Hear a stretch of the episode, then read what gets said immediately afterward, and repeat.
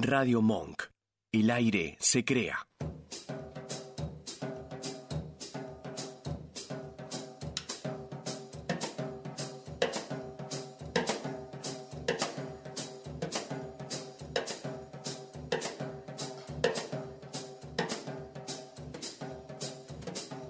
Radiofonía, un programa de radio de psicoanálisis. Radiofonía y psicoanálisis, ambos hechos de palabras confluyen aquí. Entrevistas con especialistas y charlas con oyentes.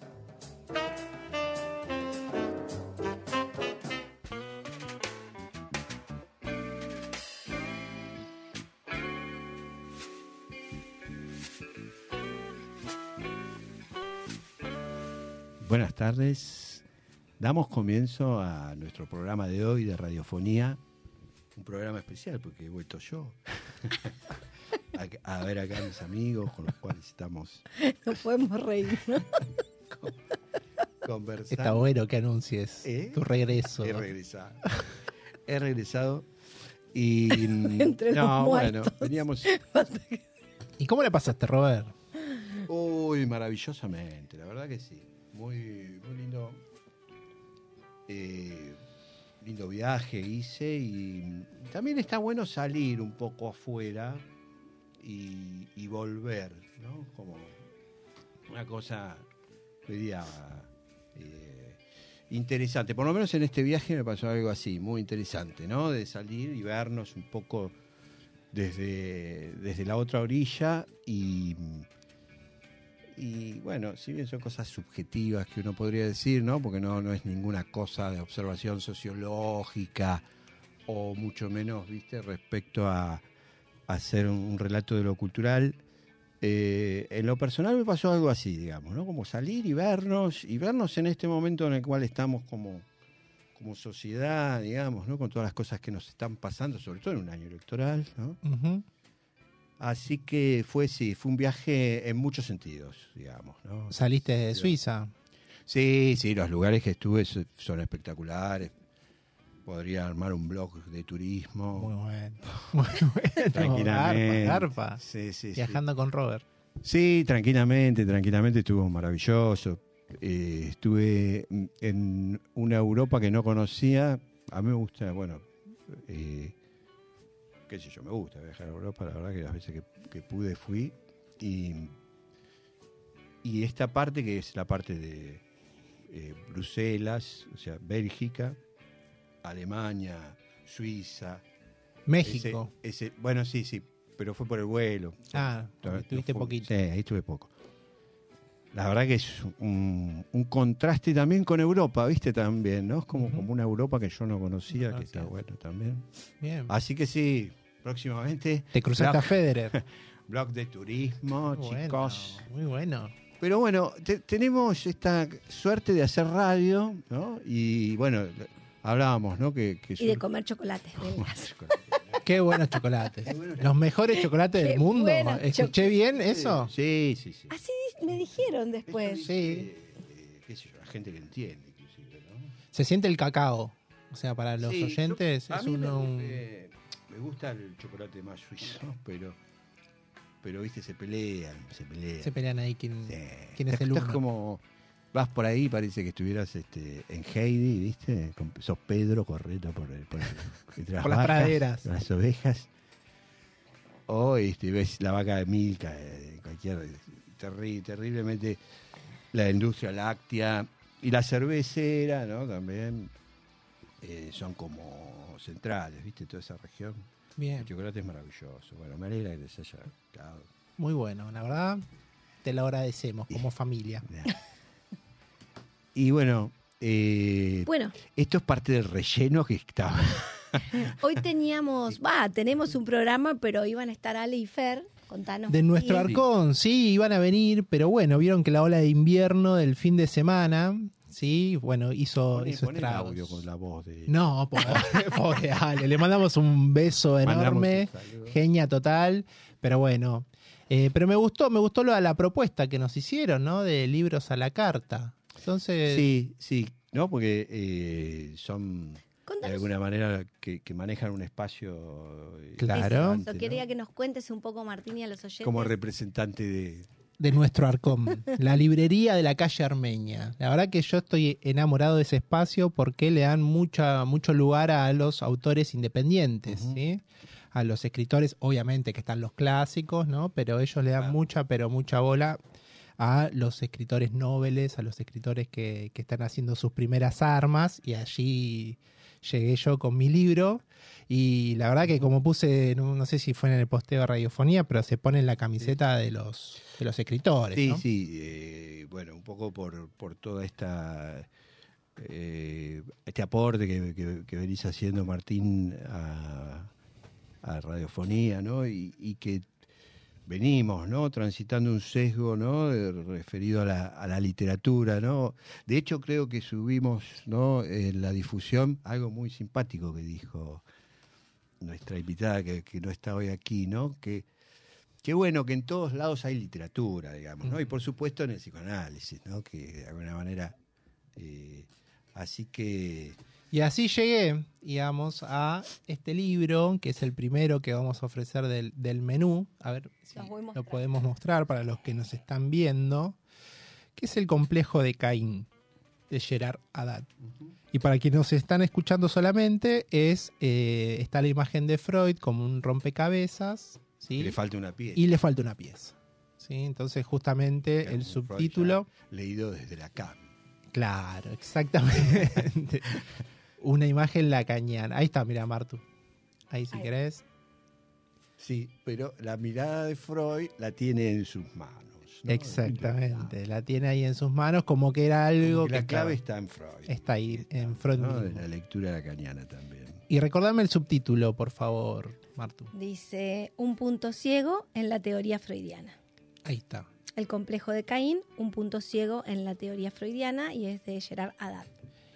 Y estaba viendo, si querés, ya que lo tenés a mano, eh, es el pro- eh, la contratapa. Si querés leernos unas líneas de qué va la cuestión, porque me parece bastante piola lo que dice. Haddad en este libro que introduce al análisis un punto ciego no reconocido de Freud y de su imposible autoanálisis. Presenta y desarrolla el complejo fraterno, el complejo de Caín. Entramos así en otro plano que tiene algo de inasimilable y que por eso mismo garantiza su consistencia teórico-clínica.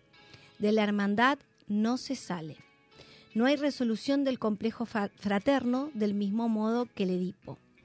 Hay algo imposible de resolver, ya que de alguna manera la relación al otro, cuna de mi propio nacimiento, aliento de mi propio andar originario y repetido, falla en el camino hacia, hacia su encuentro. Está muy bueno cómo aborda la cuestión de, de lo fraternal, ¿sí? Y la tema del lazo social. Exactamente, exactamente. Y, y hay un aporte que para mí me parece muy destacable, que lo ubicaríamos en el plano de lo imaginario, de lo especular en un punto, ¿no? Como que hay un lugar para dos, y bueno, habla mucho de la cuestión bélica, ¿no? De actual, Claro. toda la cuestión. Y él dice que no solamente ubicarlo en el plano imaginario, sino también en lo real. Mm, ¿no? Claro, eso iba a decir todo. Que, que para Freud, en realidad está, está implícito, ¿no? La cuestión de, si bien el real es un- un- una herramienta lacaniana, digamos, ¿no? De lectura de los textos freudianos, Freud eh, habla de la fuente de conflictividad, digamos, ¿no? Este, int- internas, ¿no? Super yo, el ello, y, la cuestión del, del lazo social, de alguna manera, como, como fuentes inagotables de conflicto, ¿no? Digo que de alguna manera, eh, bueno, obviamente que es muy cierto. ¿no?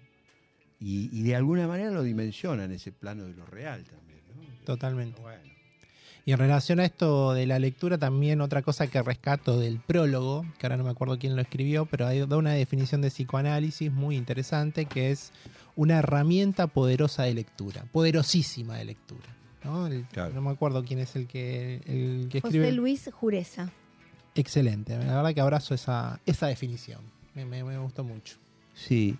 eh, Pablo Peus, Peusler, Peusner, que es un psicoanalista que ha estado en algunas ocasiones también acá en Radiofonía, eh, no sé si lo sigue teniendo, ¿no? Pero tenía un, blog o... Sí, el psicoanalista lector. Psicoanalista lector. Sí, Siempre me sí. pareció un título muy logrado, digamos, ¿no? De, de- de- de alguna manera, viste, qué sé yo, ¿no?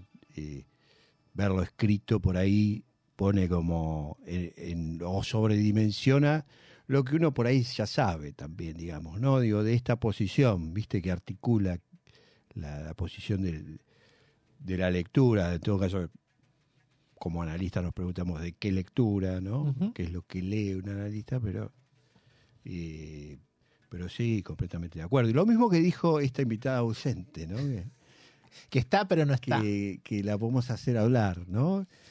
Que, eh, que es cierto, digo, ¿no? Las articulaciones entre literatura y psicoanálisis eh, ya desde el inicio, ¿no? Fre- Freudiano, digo, está muy bueno que pongamos la imagen de Freud. Y, habl- y hablando de Pablo, le mandamos un abrazo, ¿no? Hablando del lazo social y Pablo Peuna, yo hice grupos con él y la Ah, verdad mira. que sí, sí, sí, sí, sí. es muy piola, ha estado Gran hablando de- referente.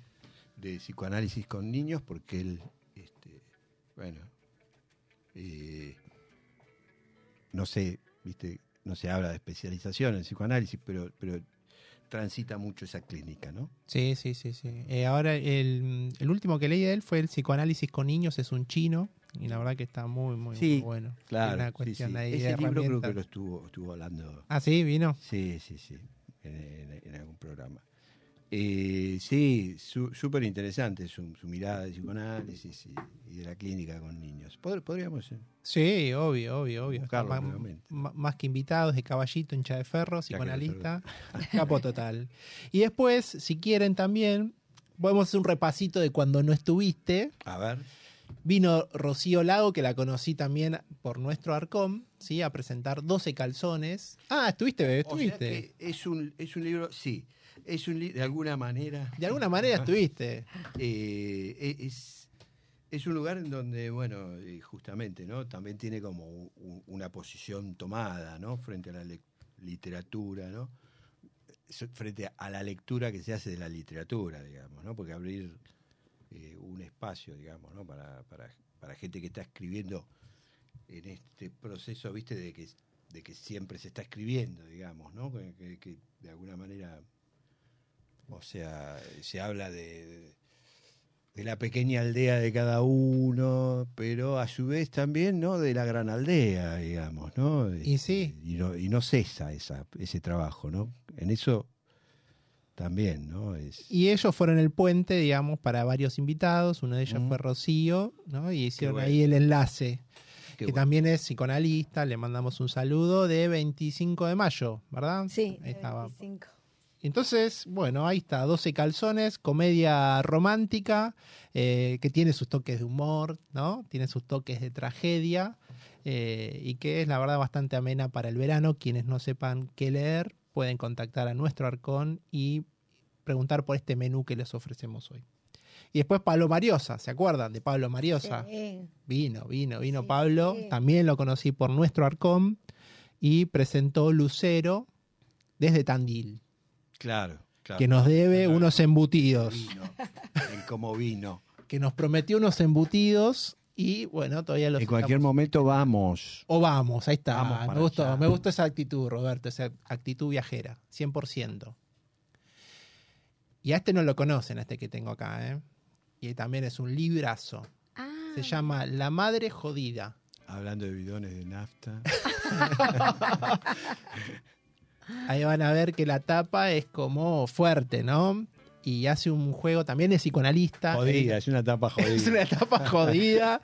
La verdad que, que es fuerte, por eso también la. Mirá, es la misma editorial que la de... Claro, de exactamente. Qué bueno, ¿no? Qué bueno esto. y qué, lá- qué lástima y qué, y qué bueno que estemos hablando también de un lugar así jugado, ¿no? Con, con nuevas editoriales, ¿no? Con, con, eh, digamos, con los que escriben eh, en esta contemporaneidad que nos toca, ¿no? Digo, Son propuestas jugadas, jugosas. Y, y bueno, creo que confluyeron todas en un mismo Sí, sitio. seguro.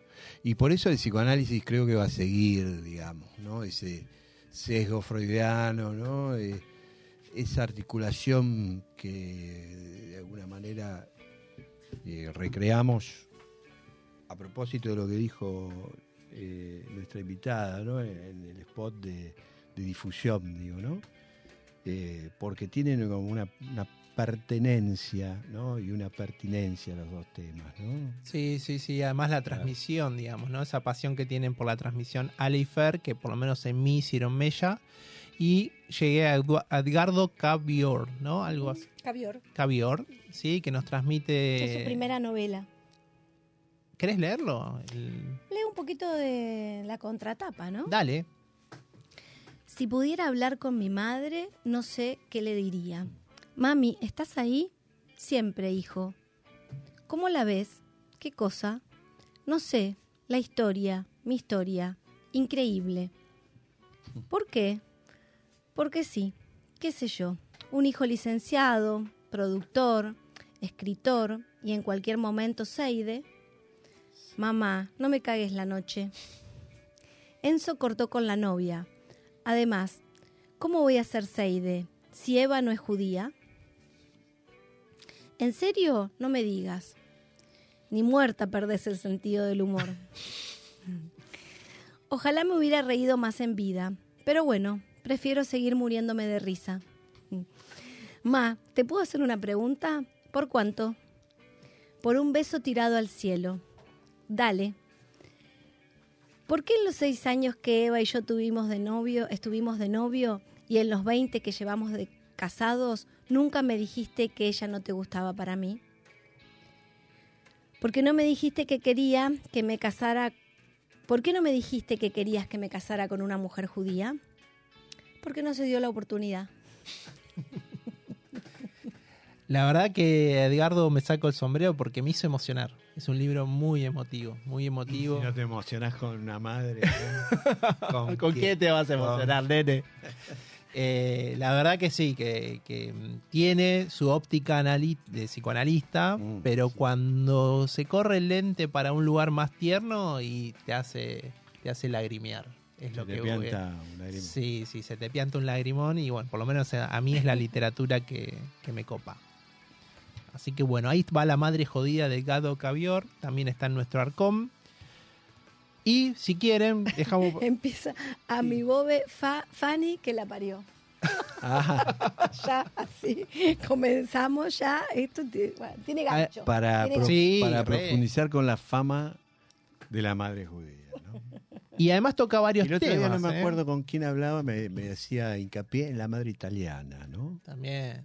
Eh, como, como, como una competencia era, te digo, ¿no? O sea, Como Suiza y, y de alguna Bélgica. manera. Me pareció que hemos tenido esa conversación. ¿Te estás refiriendo a mí? No, Dios yo, mío, Dios mío. yo no dije nada. Bueno, y para lo último les dejo algo que también me gustó mucho, que se llama Axis Mundi. Leí bastante el verano, ¿eh? Epa. Leí Axis Wow. Mundi, ¿sí? De San- eh, Sofía Stigliano y Juan. Juan Stigliano, ahí está. Eh, creo que son hermanos. Y que habla de una chica, Melian, que va a tomar cerveza. Ahí lo enfoca, la, la tapa me, me voló la cabeza. Esos colores verdes y negros, sí, espectacular. Gracias, Nacho. Melian va a tomar... ¿Qué, qué lo largan de.? ¿qué, qué es esto? Lo largan de.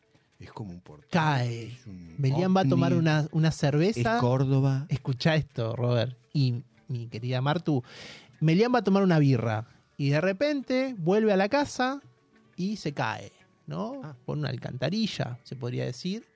Y así se mete en un mundo, ¿sí? Al estilo Alicia, el País de las Maravillas. Ah, pero esto es una Buenos Aires subterránea, donde hay todo un mundo, un inframundo, que obviamente para la Buenos Aires segunda, nosotros somos, para ellos son la Buenos Aires primera, para los que estamos acá arriba de la superficie seríamos la Buenos Claro, Aires segunda. claro, la caverna de. Exactamente. Y hace todos unos rodeos, unas aventuras subterráneas para volver, ¿no? Mm. Pero pasan cosas ahí abajo. Ella ya tiene un lugar destinado. La verdad, me voló No- la no cabeza. entendí lo de los hermanos, que está escrita. eh, que- ¿Cómo, Eso se- Claro. pensaba. eh, Mira, vamos de estos Hablando de Caín. a estos hermanos. ¿Cómo se llevarán? ¿Como Caín y Abel? No. Parece que en el medio Parece tienen muchas páginas. Ahí está, ahí está. Así que ahí. Por lo menos. Presentalo. Mirá, ahí está. Mm, ¿Se ve? Al unísono, no, al revés. La cámara está acá, Marta. ¿Cómo puede ser que.? Eh, un espejo hay que poner. ¿Cómo lo pones? A esta, esa Ah, era Robert. fácil. Ahí va, Es- Robert. Esa era A final. la cámara 1. A la Ay, 1. perdón, Ponchame la ¿dónde 1. está? ¿Dónde está la Ponchame la cámara? uno. Ponchame la 1. ¿A qué cámara? ¿A qué cámara? A ver, a esa.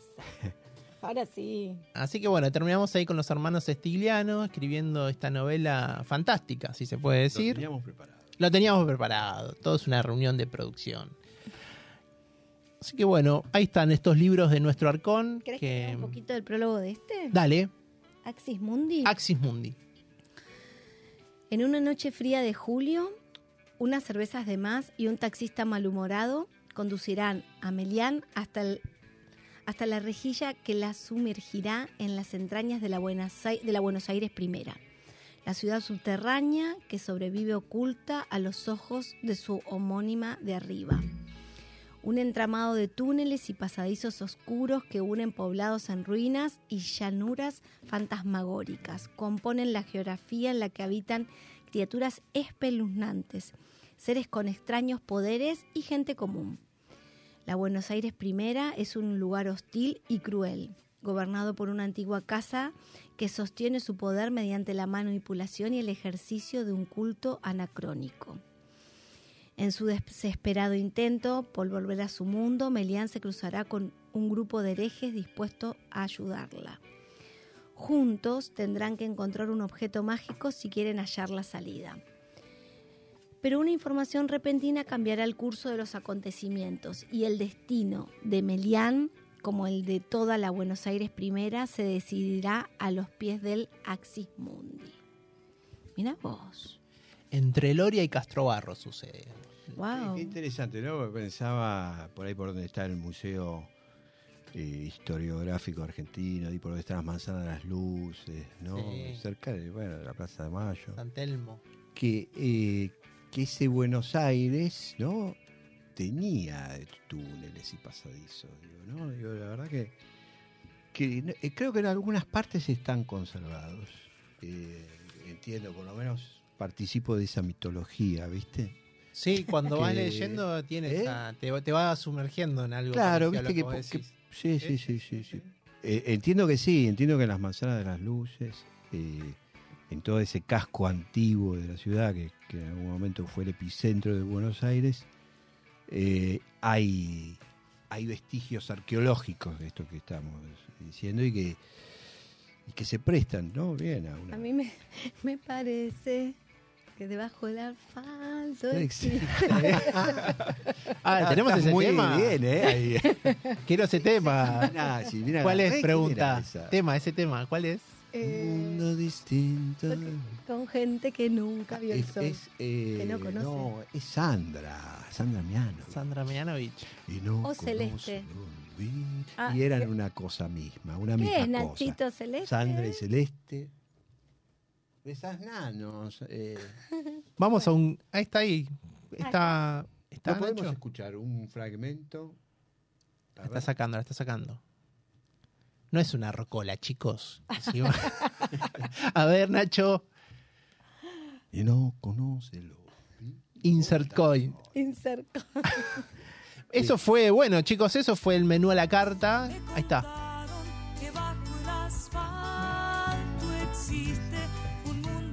Sandra Mianovich. Sandra. Efectivamente. ¿Cómo se llama el tema?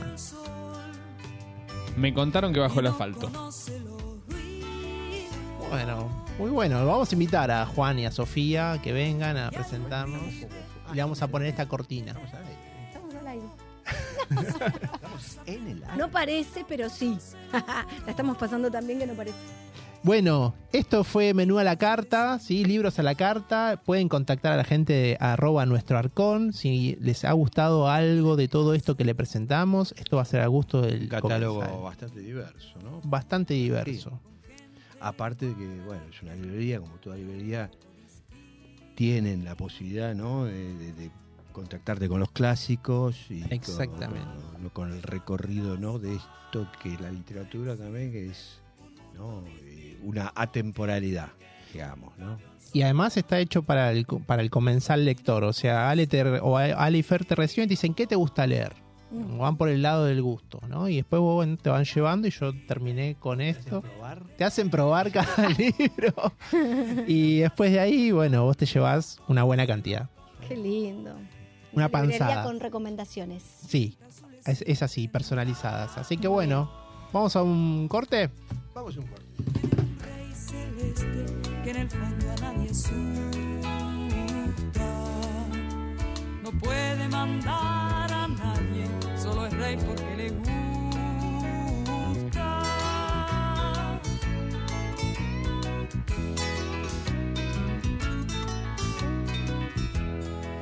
Me contaron que bajo el asfalto existe un mundo distinto con gente sol y no conoce los ruidos, los ruidos, los ruidos, los ruidos, los ruidos, los ruidos. Bueno, este, pone contento recibir eh, saludos desde Misiones, ¿no? De Yanina Soledad, que le mandamos este, también un saludo nosotros. Este, gracias, gracias por escucharnos, gracias por estar ahí. Tenemos que ir. Ah, que vamos- vamos Cualquier colectivo nos deja Eh. bien, chicos. Cualquier colectivo nos deja bien. Y quería compartir algo con ustedes. Bueno, Una buena nueva, gente. Mandé mi compilación de cuentos a la a la editora. Dora. Editora. Así que es un paso impresora. es un, Mirá qué bien. es un paso Claro, importante, claro. sí, para mí, para cualquier escritor, Ya es tu escritora que tercer quiere. libro, ¿no? Segundo, es mi Ah, segundo. Sí, sí, sí. Estoy ahí con un tercero. Siempre yo estoy como ansioso, pero vamos por el segundo. Vamos por el segundo y bueno, es un paso. Para los que no están muy en el tema, es importante porque después de eso viene el diseño y en maqueta, maqueta y después imprenta. Imprenta, son como los tres pasitos, pero para bueno, que salga del horno. para que salga del horno. Así que bueno, si quieren... Ahí sale la torta Bueno, de. Ahí sale la torta de 80 Golpes. golpes, la crónica de crianza ojímetro. Ah, por ahí por eso, por, por ahí por eso. Los conozco todos yo, de arriba abajo. Los vine a grabar, ya va a salir el canal de, de YouTube, vine dos veces, así que Nacho ya se los conoce de memoria. Muy bien, Nacho. Sí, sí, lo hice emocionar también a Nachito. Así que bueno, tengo dos opciones. O seguimos con menú a la carta, eligen ustedes. O les puedo contar un cuentito que traje acá que corresponde a la compilación. ¿Qué prefieren? Un cuentito. ¿Un cuentito? Sí, para esta Da para tarde. De Da para mate y tortas Torta fritas. frita trajiste? No. Dale, dale, Bueno, dale. dale. coma. Bueno, este va a estar en la compilación y no lo conocen, es nuevo, ¿sí? que se llama Las zap- zapatillas ortopédicas. ¿Así? Las zapatillas ¿Guión en el medio? con el guion en el medio. Ahora, ahora van a ver por qué. Las zapatillas ortopédicas y yo nos conocimos a mediados de los 90 en una fábrica de calzados especiales de mataderos.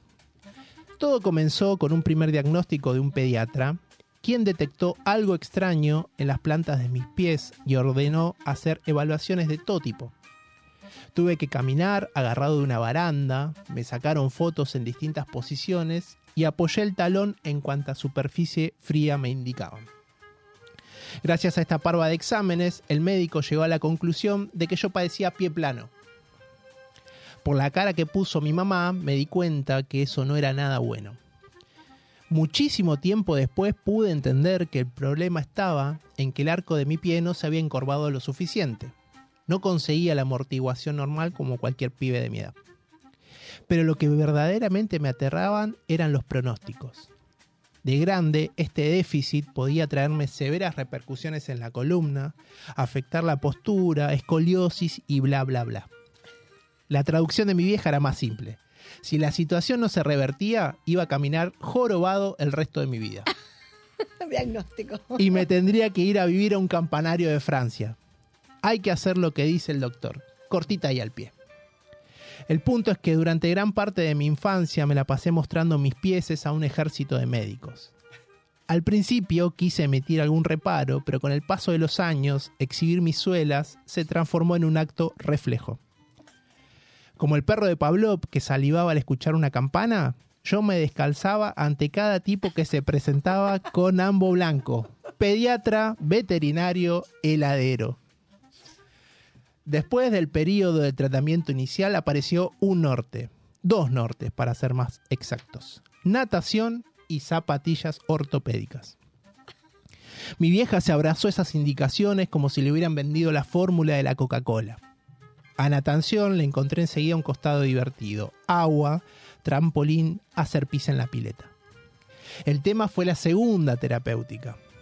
Si bien descubrir la palabra ortopedismo me causó gracia, con el tiempo me cayó la ficha de que esas zapatillas no tenían nada de divertido.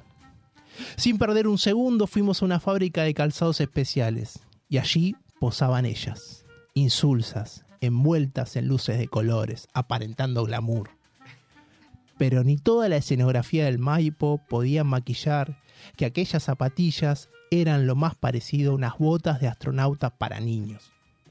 Cuidalas con tu vida porque me costaron un ojo de la cara, me advirtió mi madre. Bajo amenaza tomé conciencia de dos cosas. Debía proteger a capa y espada el bolsillo de Cristina y los principales obstáculos para esa cometida eran mis compañeros de aula.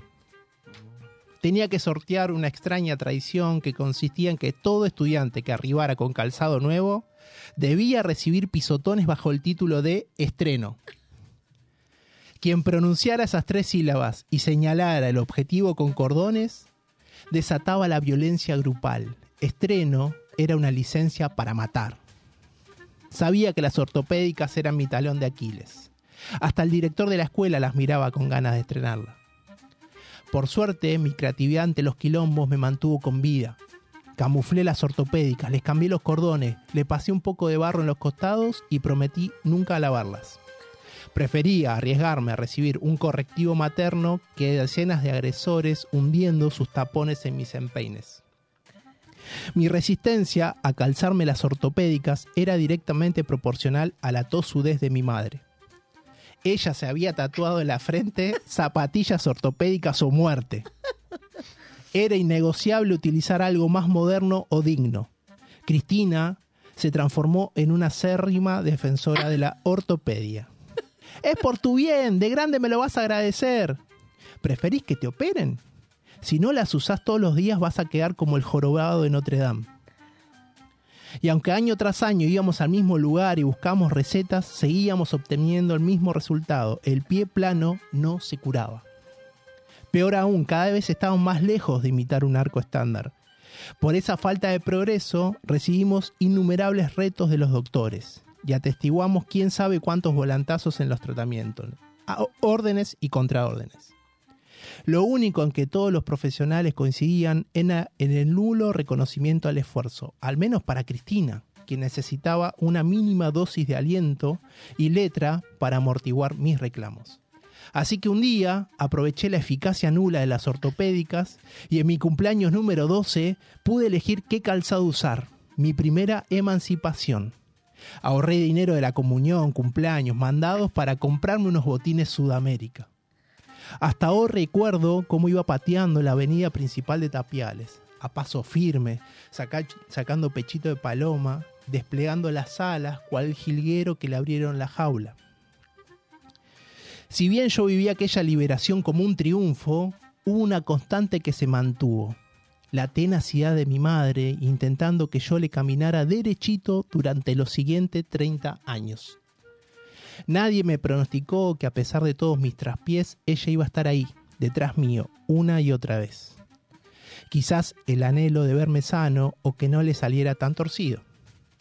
Lo que sí puedo precisar es que estos recuerdos se despertaron porque la última Navidad me sacaron una foto de espaldas y me sorprendí al verme una jorobita bastante pronunciada.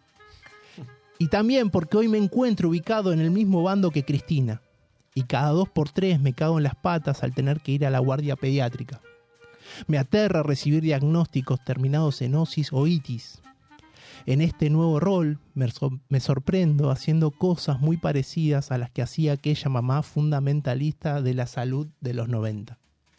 con una mano en el corazón, tengo que admitir que cada vez que las papas queman, me aferro fuerte al legado de mi vieja.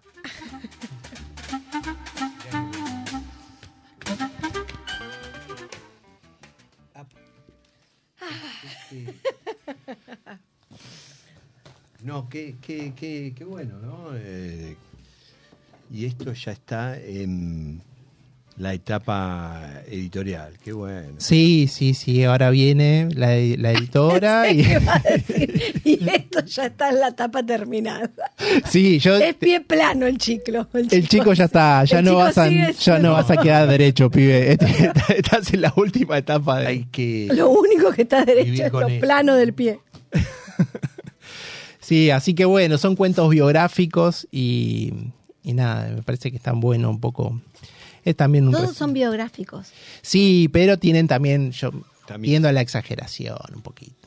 Entonces, Claro. como que le encuentro siempre un lado un poco fantástico a algunos cuentos y otros no, otros como el de la torta, es de mi ¿Garpaba abuela. alguna vez tener esas botas de astronauta o nunca, nunca, nunca? Y encima yo soy cabezón, que eso lo tuve que sacar un poco, ¿no? Porque imagínate, valero grande, flaquito, pieza era Pies de como todo. Pie de astronauta era como toda una combinación que, que por suerte, bueno, pude revertir un poco. Si no, hubiese quedado ahí al lado del mástil todos los recreos. Qué bárbaro, ¿no? Eh, eso no cambia, ¿no? Los chicos. Ah, pensaba que yo. del lazo social, ¿no?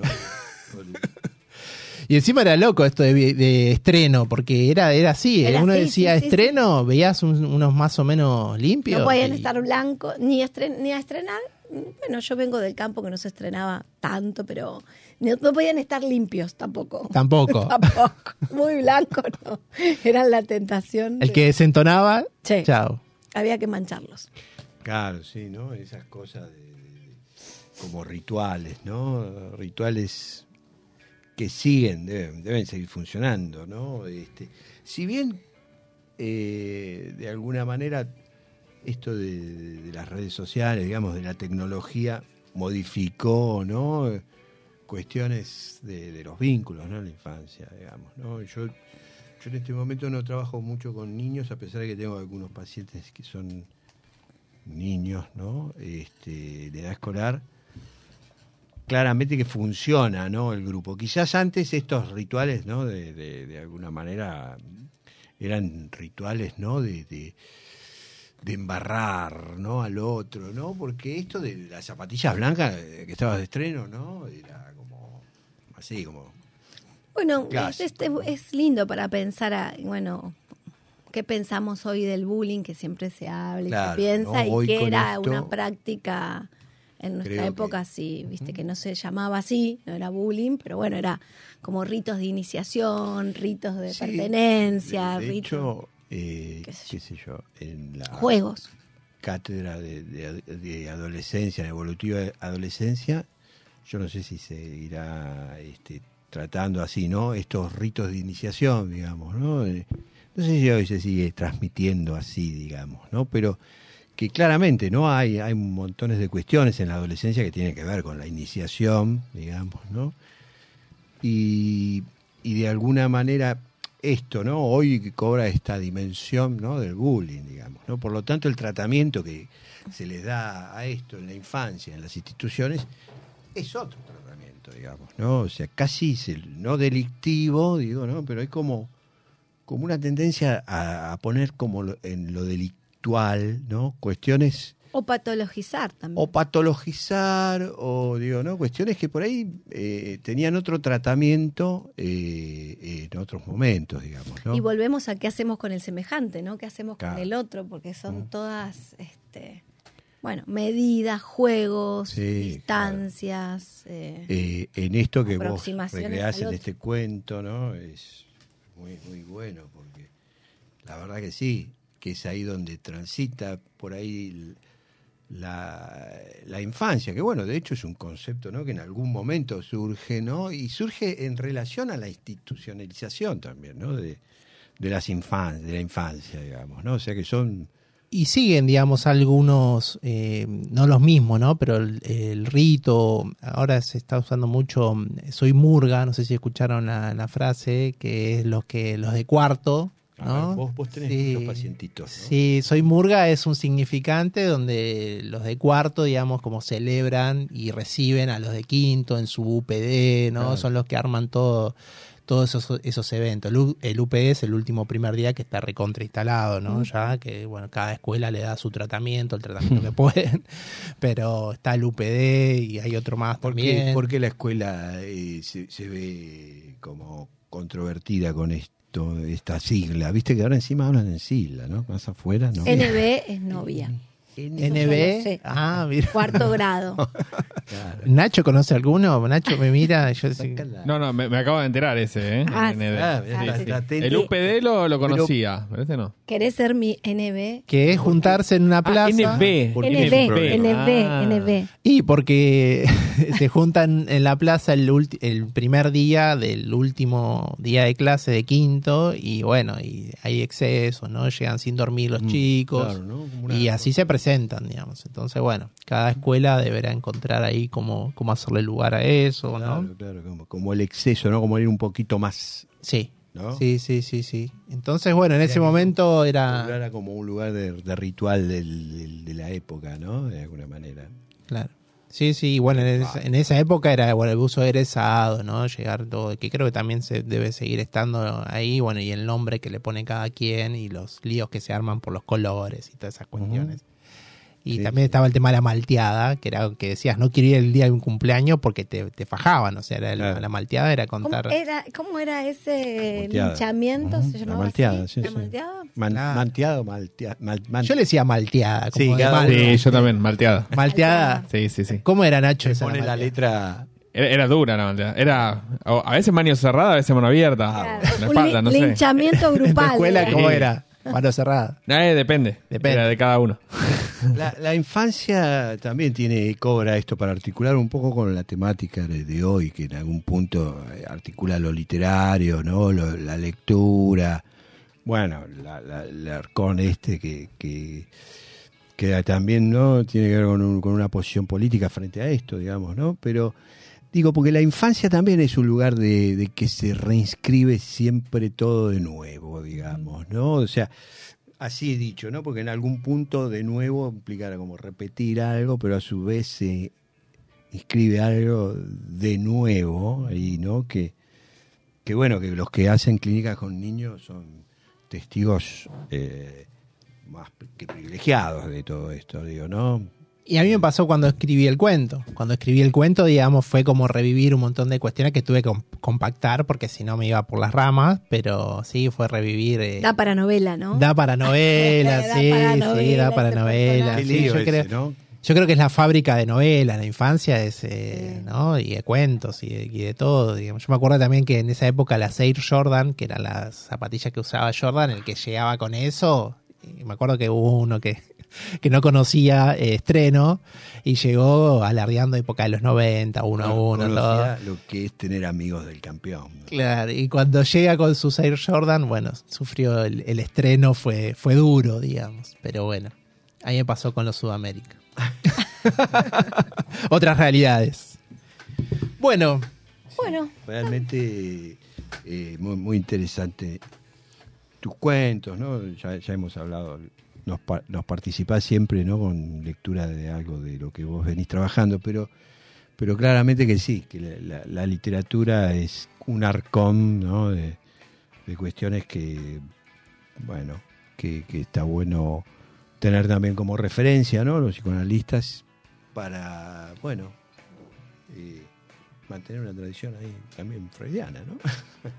Así que bueno, este, próximo programa tenemos a Cecilia Mauro. seguimos con nuestra línea eh, literaria. Va a venir Ceci Maugeri, que es mi referente maestra de, de todo esto que, que se viene produciendo y de varios también. Así que va a venir la semana que viene para contarnos un poco del proceso creativo. Yo hoy hablé un poco por arriba de la cuestión de edición, pero bueno, hay un montón de pasos que está bueno que para quienes les interese no solamente publicar, sino escribir también.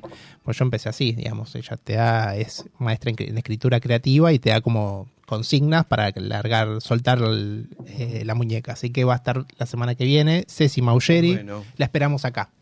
la esperamos con Los brazos abiertos. Y después les espera toda una serie de programas de psicoanálisis específicos. Después nos volvemos Sí. al lugar. ¿Y qué, qué más quedó Marta que, que, que Las tengamos que, redes. que decir como para... Mm, saludar a todos los que siempre nos saludan, que mm, sigan escribiéndonos, me, me encanta escuchar lo que tienen para decir, lo que escriben, lo que nos preguntan, lo que, bueno, lo que nos comparten. Quiero que lo sepan, que si están ahí eh, con la duda de si escribirnos o no, que nos Que escriban, escriban, que nos los escriban, que les escriban. gusta. Queremos recibir gente en la comunidad y estamos en Spotify, estamos en Instagram, Radiofonía y Psicoanálisis y en YouTube y vamos a ir por todas las redes. Bueno, esto ha sido... ¿Vos, Nacho, querés, querés agregar algo? ¿Querés decirnos? No, no, bienvenido de vuelta. crees? Bien- bienvenido de vuelta. No me quiso abrazar hoy, ¿no? ¿Te parece? Después de Te- tantas Decirle que catimos, semanas. es- te dijo mejor que quería conductor. más Después a de tantas semanas. Sí, cual- estuvo mal. A mí me dijo que eras el mejor conductor. Bueno, Ahora, eh, Ah, bueno, y, lo- y los invito, invito a los oyentes a, a la última clase del Seminario Central de Puentes. Última clase este sábado, Qué bueno. de 11 a 12, goce y pulsión. Preparé una clase que Espectacular. la verdad que si tienen tiempito y me quieren escribir y, ¿Y se pueden sumar, cómo, cómo se, se pueden sumar, digamos? me escriben al... Por el Instagram. Sí, por el- Instagram por de in- Puentes. por el Instagram de Puentes, Inbox. una red- o- o de arroba, arroba puentes y puentes, Puentes en psicoanálisis. en psicoanálisis. Sí. Ahí está. Puentes en psicoanálisis. Sí, lo o por buscan por radiofonía. Instagram. Ujú. O bueno, por radiofonía. Sí, también, sí. por supuesto. Sí, sí. Buenísimo. Eh, bueno, esto ha sido por hoy nuestro programa. Nos volvemos a ver el próximo martes a las 16 horas. Esto ha sido Radiofonía. Hasta luego.